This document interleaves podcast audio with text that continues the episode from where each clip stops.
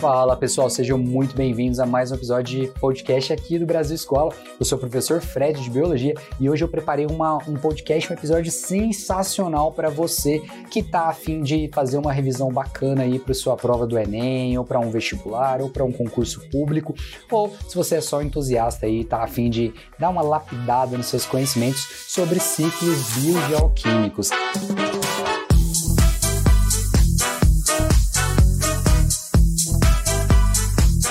Pessoal, ciclos biogeoquímicos é uma palavra que está surgindo em vários meios de comunicação. Eu já escutei na rádio, já vi programa de televisão, já vi edições especiais de jornais, né, aqueles jornais de reportagem mostrando ali sobre ciclos né, do, dos substâncias químicas na, na, natureza. Pessoal, ciclos biogeoquímicos a gente estuda tanto em biologia, quanto em química, quanto em geografia, tá? É, então, se você é um estudante, você já deve ter visto em alguma dessas matérias. Como eu sou professor de biologia, eu sempre puxo mais essa parte dos ciclos dos biogeoquímicos em relação aos animais, à sobrevivência dos seres vivos e, e como é essa contrapartida, né? O que, que acontece no nosso corpo. Para você que nunca estudou, não lembra disso, tá, tá meio que boiando até agora, vamos lá. Ciclo, né? Basicamente quer dizer que existe uma reciclagem na natureza. Alguma substância ela é utilizada, ela muda, ela se transforma, ela passa de um estado para outro, ela vai de um para um animal, um ser vivo para outro, e ela é reciclada e é devolvida à natureza. Então você tem um ciclo né? Você retira algo da natureza, ela passa por vários caminhos e retorna para a natureza. Por isso que a gente fala que é um ciclo, tá? E dentro da palavra biogeoquímico, né, você já entende que bio quer dizer que tem uma relação com componentes bióticos, né, a vida, bio significa vida, então vai ter relação com alguns animais, é, com alguns, algumas plantas, né, fungos, bactérias, então toda essa parte de seres vivos, tá? E gel quer dizer que você também tem relação com fatores abióticos, aqueles que não têm vida. Por exemplo, a gente está falando da atmosfera, a gente está falando de recursos minerais, a gente vai estar tá falando de camadas da, do solo, né, a gente está falando da água, então você tem um ciclo que envolve seres vivos e que também envolve basicamente toda a natureza em si, né, com as partes minerais, água, atmosfera e tudo mais. Então, e tudo isso está girando em cima de compostos químicos. Por isso que eu falei para vocês que é um ciclo biogeoquímico, né? Os mais famosos que a gente tem é o ciclo da água, o ciclo do carbono, ciclo do nitrogênio, né, que tem um ciclo um pouco mais complexo por conta de algumas bactérias, e a galera é, sofre um pouquinho na hora de falar delas, mas a gente vai conversar um pouquinho aqui, vou deixar o mais claro possível para vocês. Então, o ciclo biogeoquímico, basicamente é o humano, vamos colocar o humano aqui só para que vocês entendam o meu exemplo. O humano, ele extrai alguma coisa da natureza, utiliza esse, essa substância e ela vai ser devolvida para a natureza de alguma forma. Então, coloquem isso na cabeça. Você tem um ciclo de, de reciclagem, de devolução. O primeiro ciclo que eu quero comentar com vocês é o ciclo da água. Né? Muitas pessoas já estão percebendo que a, a, tal da história do aquecimento global e a mudança no ciclo das chuvas e tudo mais não era só ficção científica. Né? Eu acho que todo mundo está sentindo na pele a escassez de água, o período de chuva que está diminuindo, né? Você tem pancadas de chuvas muito grandes, muito fortes, porém é um período muito curto, isso não dá para reabastecer os nossos reservatórios de água. Então a galera já está sentindo que o ciclo da água ele é extremamente importante. Então Entendam o seguinte, o ciclo da água ele depende da temperatura, né? Então você tem uma água sem, que vai evaporar, né? Ela vai vaporizar ou evaporar e vai formar, vai subir na atmosfera, está mais frio, vai condensar, vai formar as nuvens, depois vai precipitar. E essa água volta para ali as fontes de água. Reparem que nesse ciclo não envolvi seres vivos. Então a gente fala que o ciclo da água ele tem dois momentos: o pequeno ciclo, que é o ciclo mais simples, que é só esse, que envolve as transformações de estado físico. Então você tem evaporação, condensação, precipitação, aí volta ali condensação e tudo mais, e aí evapora de novo. Você tem um ciclo que envolve só transformações físicas, né? Só fenômenos físicos da água. Porém, a água é basicamente o líquido da vida, né? Então você tem animais precisando de água, você tem plantas precisando de água, você tem todos os seres vivos que vivem na água. Então essa água ela passa por vários seres vivos.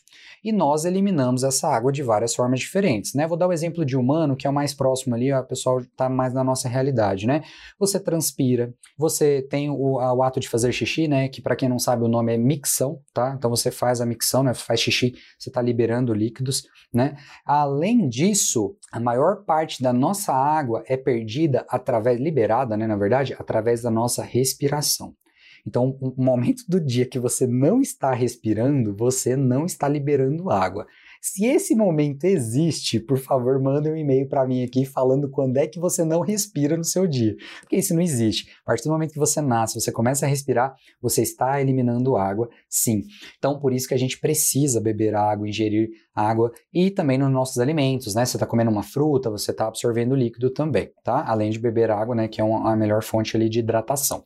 Vários outros animais, mesma coisa, xixi, transpiração, respiração, todos eles também fazem isso. As plantas também transpiram, liberam grande quantidade de vapor de água na atmosfera, né? A gente comenta bastante que uma árvore libera ali toneladas de água na atmosfera porque ela absorve ali das suas raízes, utiliza e também elimina o excesso ou elimina grande parte dessa água também. E esse ciclo volta. Por que, que eu falei lá do aquecimento global? Vocês têm que lembrar, pessoal, que nós temos uma atmosfera global, né? Esse céu que está em cima da sua cabeça, ele não é só seu, ele está circulando, esse ar está circulando pelo planeta todo. Então, quando você evapora a água de uma região, não necessariamente aquela água vai chover aqui. Por exemplo, aqui no centro do país, né, no Cerrado, no Sudeste, nós recebemos grande parte da umidade que vem da Amazônia, graças às correntes de ar e tudo mais que trazem os ventos, né? O pessoal de geografia tem outros termos, mas só para ficar bem claro para todo mundo. Então, esse vento traz isso, né? E aí, onde é que a gente está atrapalhando? Se eu, tá, se eu desmatar a Amazônia, ninguém vai jogar essa umidade no ar. Se eu não tenho essa umidade no ar, não chega aqui pra gente. Aí, olha só que caso curioso. Há alguns anos, né? Pouquíssimos anos, tá? Ano passado, ano retrasado também aconteceu. Tivemos grandes índices de queimada na região do Pantanal e na região da Amazônia. Isso aumentou a temperatura e atrapalhou a circulação de ventos, né? Das massas de ar. E você não conseguiu passar a umidade da floresta para o centro-oeste e para o sudeste brasileiro. Tivemos uma das piores secas até aquele momento, né? Ó, repara o que eu tô falando, né? As piores secas até aquele momento. Porque esse ano, por exemplo, a gente já sofreu bastante com, com a, a escassez, né? Com a estiagem em algumas regiões. Então, isso está relacionado sim, tá? Então, ciclos biogeoquímicos, ou da água principalmente, é o que a gente está sentindo na pele, né, pessoal? É bem complicado mesmo. Um ponto principal sobre o ciclo do carbono que eu queria trazer para vocês é que o ciclo do carbono ele já acontece né, desde sempre, não é porque agora os, os humanos estão em grande quantidade ou porque a gente tem muito combustível e que iniciou o ciclo do carbono. Gente, o carbono sempre existiu, tá? Todos os seres vivos que respiram liberam gás carbônico, tá? No caso é o dióxido de carbono, CO2, tá? A gente sempre liberou. A diferença é que você tinha processos de regulagem. No caso, a fotossíntese, ela retira CO2 da atmosfera. A respiração libera CO2 da atmosfera. E aí os processos e tal. Com a revolução industrial, a gente começou a utilizar máquinas que queimam materiais orgânicos que têm carbono. Então você começou a queimar lá o carvão, você começou a ter a lenha e tudo mais, e eles liberam grandes quantidades de carbono dióxido de carbono, monóxido de carbono, né, na atmosfera. Então, esse é o ponto principal. A gente começa a utilizar mecanismos que liberam grande quantidade de CO2. Fred, mas esse é um problema? Gente, se nós continuássemos com a nossa vegetação e tudo mais, pode ser, não, né, pode ser que você tivesse um equilíbrio até um determinado momento. A partir do momento que a gente começou a desmatar tudo, destruir geral, e a gente começou a utilizar todo o combustível fóssil que a gente tem, tudo que a gente pode para fazer combustão, esse pico de gás carbônico é gigantesco. Gente, se vocês observarem os gráficos de um aumento de gás carbônico na atmosfera, é, é estrondoso. O, você vai acompanhando o aumento da população mundial e você vai vendo o, o gás carbônico triplicando, quadriplicando, quintuplicando. É um negócio muito violento, é uma curva muito grande, muito ascendente. E o que, que eu queria chamar a atenção sobre o ciclo do carbono, pessoal?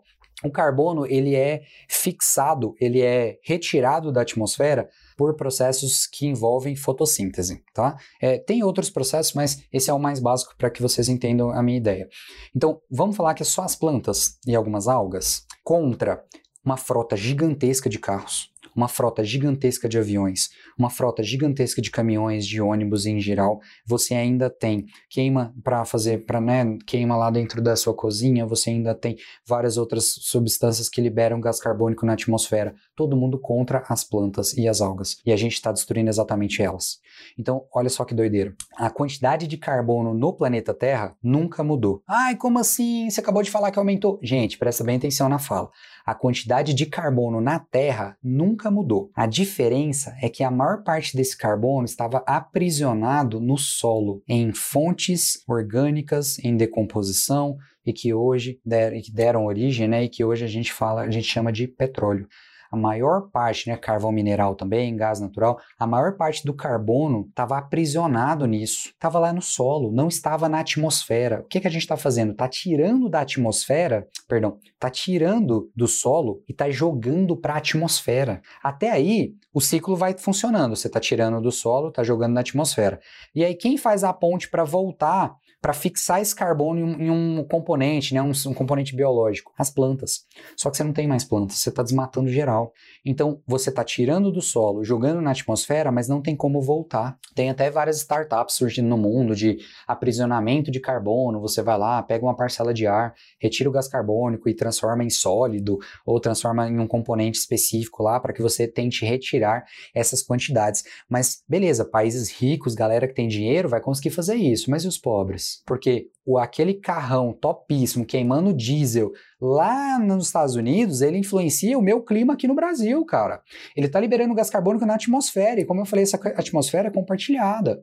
Então a gente tem esse detalhe, né? Então o ponto que eu queria colocar aqui para vocês sobre o ciclo do carbono, coloque isso na sua cabeça é, nós estamos aumentando a quantidade de liberação e diminuindo a quantidade de absorção, de fixação do carbono, porque a gente está tirando do solo, jogando na atmosfera e a gente está atrapalhando o retorno desse carbono.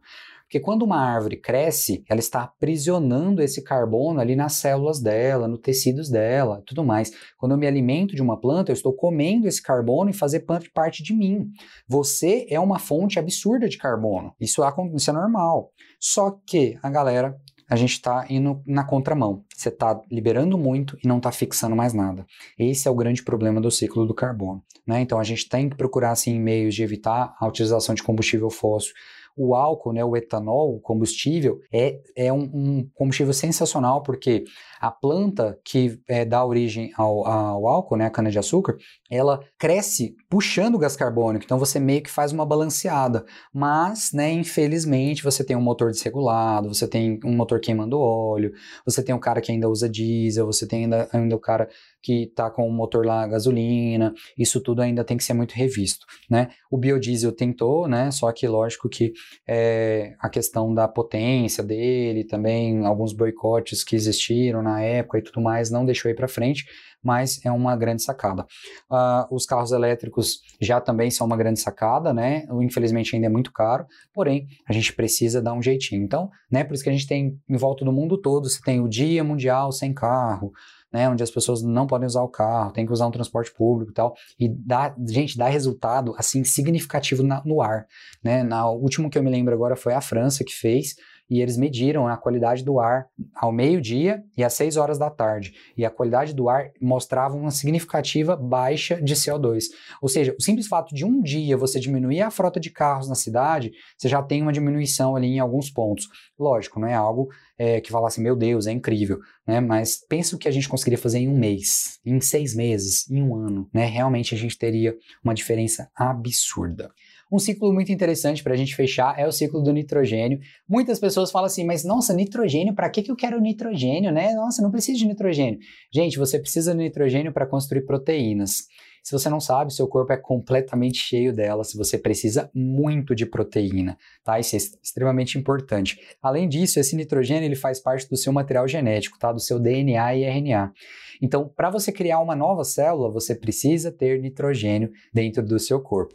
Como é que você consegue nitrogênio? Comendo animais e plantas que eles absorvem nitrogênio, os animais, do mesmo jeito que a gente comendo, né? E as plantas absorvem nitrogênio pelas suas raízes com o auxílio de algumas bactérias, né, que tem no solo. Existe o nitrogênio atmosférico, que é o N2, é o nitrogênio gasoso.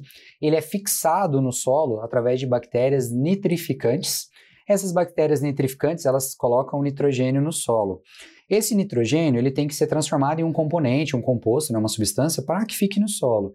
Primeiro, eles vão transformar o, o nitrogênio ali em nitrito, tá? Nitrito, que é uma substância é, tóxica, não pode ficar no solo muito tempo. E logo vem outra bactéria e vai transformar esse nitrito em nitrato. O nitrato, por sua vez, ele é um adubo, né? Ele é basicamente muito, muito bom, muito bem visto pelas plantas, as plantas vão absorver ele rapidamente e aí agora a planta tem nitrogênio, serviu de alimento lá para o gado, por exemplo, e o gado vai absorver nitrogênio sim, e quando eu comer o gado, né, a carne de vaca, por exemplo, eu vou estar tá absorvendo nitrogênio. E como é que eu libero nitrogênio? Eu libero nitrogênio através das minhas excreta, da minha excreta, né? no caso o xixi. Eu libero uma base nitrogenada, né? um, um composto nitrogenado, no caso é a ureia, e quando eu morrer, a minha decomposição também vai liberar amônio. Vai seguir o mesmo processo, tá? De, fazer essa transformação por essas bactérias. E existem também algumas, algumas bactérias que elas grudam nas raízes das plantas para ajudar a absorção de nitrogênio e assim ela produz um fruto melhor, ela absorve melhor o solo. Então isso é muito interessante, muito importante. E como eu falei, o nitrogênio ele é a base da construção das proteínas do nosso corpo e também do material genético, né, do nosso DNA.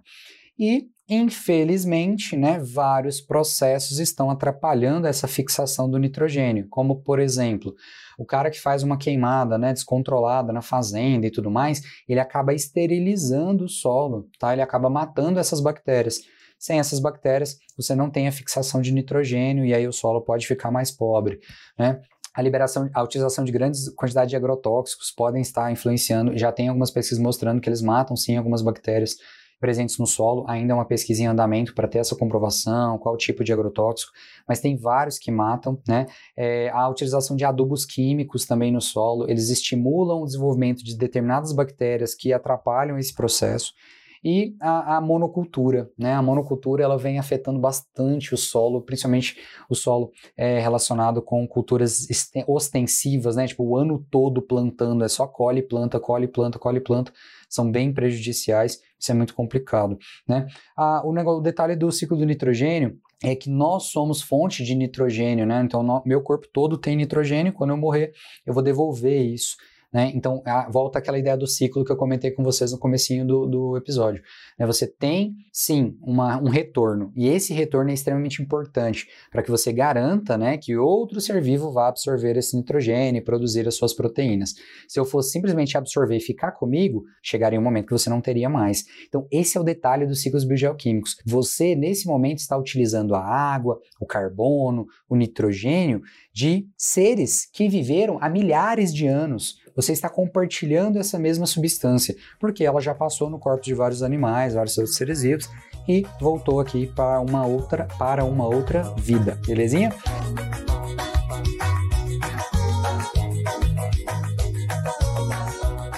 Galera, eu espero que vocês tenham curtido esse episódio aqui sobre ciclos biogeoquímicos e tenham atentos aí os pontinhos que eu falei para vocês, são pontos que geralmente eles cobram nas avaliações.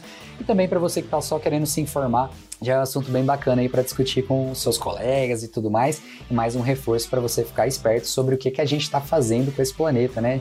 Aquecimento global, mudanças climáticas e tudo mais tem a ver aqui com o nosso dia a dia, sim, e eu tenho certeza que você pode fazer a sua parte. Belezinha? Pessoal, continua seus estudos lá no site do Brasil Escola, tem bastante material. No YouTube também tem bastante material. É, aqui no, no canal do Brasil Escola, né? Eu gravei várias aulas sobre ciclos biogeoquímicos, então vale muito a pena dar uma conferida aí. Qualquer dúvida é só mandar lá que a gente ajuda o máximo que puder. Continue seguindo a gente aqui no nosso episódio de podcast, todas as plataformas de streaming de podcast e também lá no canal do Brasil Escola, nas redes sociais, a gente está sempre postando novidade e material super bacana. Você não vai perder, né? Até a próxima. Tchau, tchau.